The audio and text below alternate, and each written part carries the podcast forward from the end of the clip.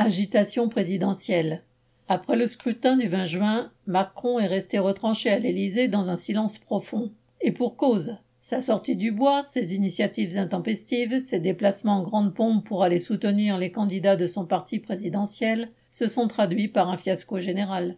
Il aura pourtant tout essayé. L'annonce, peu avant l'élection, d'un arrêt avancé du couvre-feu et de la fin du port obligatoire du masque à l'extérieur, baptisé en grande pompe initiative du président, était notamment censé profiter à ses candidats. Macron a aussi décidé l'envoi en mission de ses ministres comme candidats sur les listes du parti présidentiel. Il n'était pas moins de cinq dans les Hauts-de-France et autant en Île-de-France. Ceux censés être populaires, comme Dupont-Moretti dans les Hauts-de-France, ont été mis sur le devant de la scène.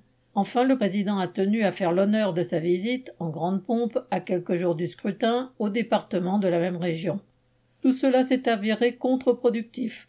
Le rejet que Macron peut provoquer dans les milieux populaires a eu un effet repoussoir pour les listes de son parti. Ses ministres en mission conquérante dans les Hauts-de-France ont été éliminés dès le premier tour.